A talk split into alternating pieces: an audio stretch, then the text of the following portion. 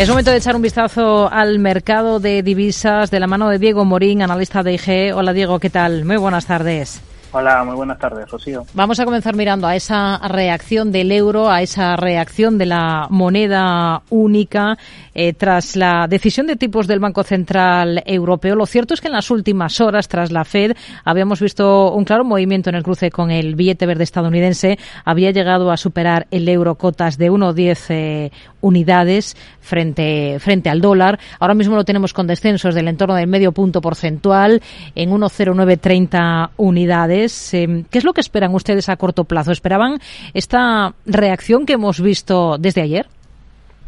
Sí, podríamos decir que sí, básicamente porque, bueno, eh, las ventas que se han visto en el billete verde pues han favorecido al resto de, divisas, en especial al euro, y viene pues remontando desde niveles del pasado mes de noviembre cuando recuperó esa paridad, ¿no?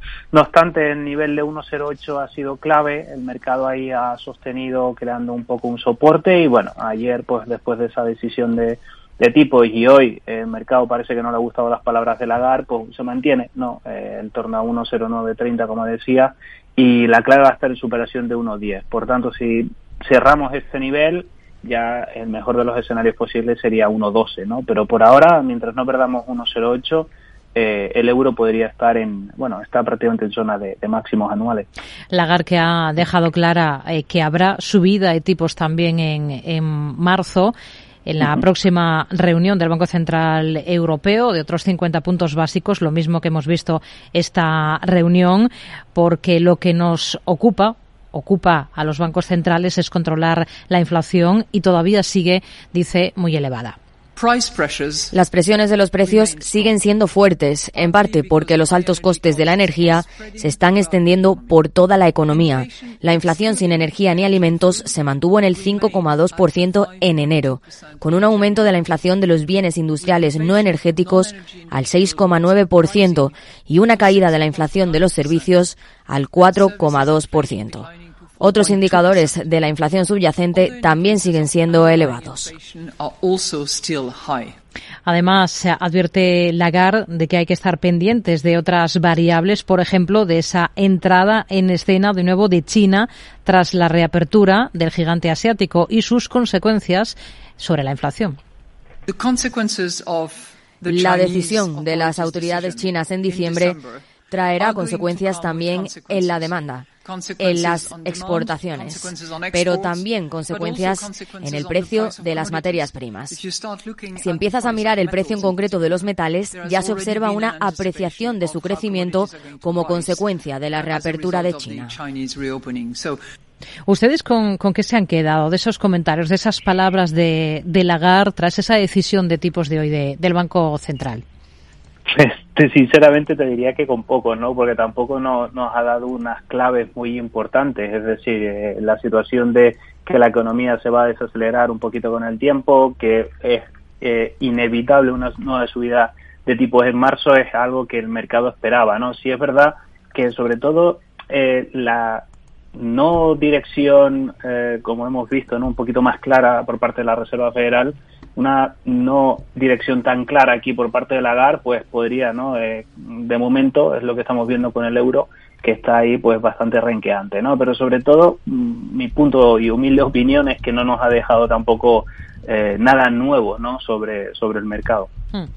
Ha habido también decisión de tipos por parte de Reino Unido, subida en 50 puntos básicos eh, para situar el precio del dinero en el país en su nivel más elevado de los últimos 14 años. ¿Qué valoración hace de la decisión, también esperada, eh, a la vista de ese escenario complicado que tiene o esa coyuntura que afronta ahora mismo Reino Unido? ¿Y qué estrategia seguirían ustedes ahora con la libra? Bueno, la verdad que la situación de Reino Unido es muy complicada. Eh, ya desde inicios del año 2022 y finales del 2021, incluso me atrevería a decir, veíamos un gobernador alertando ¿no? de que la situación eh, no, no es positiva, eh, que íbamos a, en este caso, ¿no? que la economía británica iba prácticamente a entrar en recesión y así ha sido. Una inflación que cerró prácticamente el 2022 en el doble dígito, en el 10%, 10,5%, y eh, está siendo una de las más elevadas, ¿vale? De, las economías eh, mundiales. Por tanto, creo que afronta un primer semestre bastante complicado y así lo está viendo reflejado un poquito la libra esterlina que se acercaba a niveles de, de 1,24, ¿no? Es normal esa volatilidad vivida después de esa decisión de tipo y sobre todo, bueno, habría que fijarse un poco en, en superación de 1,24. Si consigue eh, la divisa británica fortalecerse, ya tendría extensiones incluso hasta 1,26. De lo contrario, bueno, habría que vigilar nuevamente zonas de 1,22, 1,21,50 hmm. en el muy, muy, muy corto plazo. A partir de ahora, ¿qué, nuevos pasos esperan ustedes en Estados Unidos por parte de la Fed? ¿Esperan que se lleguen a ver esos niveles de, de tipos en el 5-25%?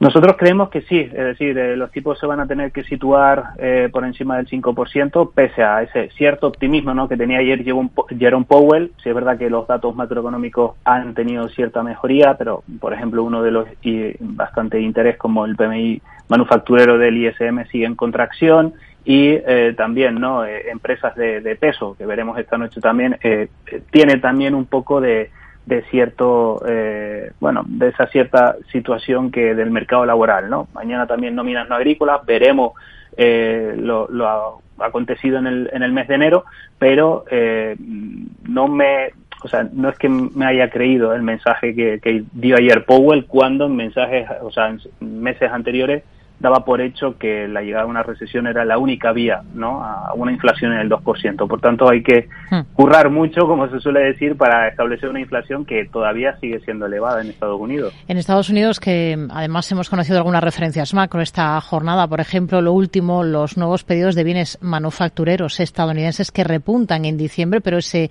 avance de los tipos de interés se ve que está lastrando el gasto empresarial en equipamiento y eso podría mantener a la industria bajo presión.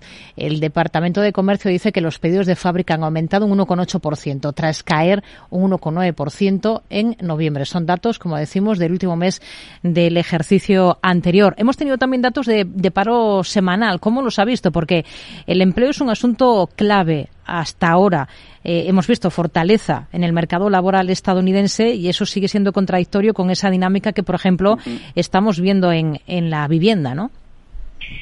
Sí, efectivamente, es como me anticipaba un poco antes a esa situación de mañana, ¿no? Creo que va a ser un dato muy importante esas nóminas no agrícolas y hemos visto pues las peticiones de por desempleo que se situaban en torno a 183.000, ¿no?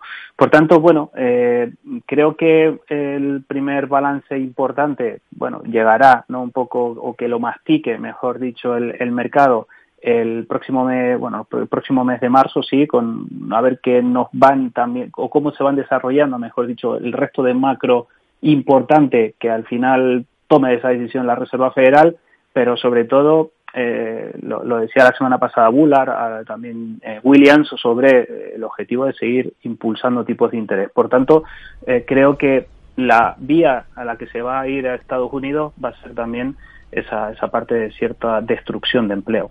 Diego Morín, analista de IG, gracias por este análisis con nosotros. Muy buenas tardes. Muchas gracias, un abrazo.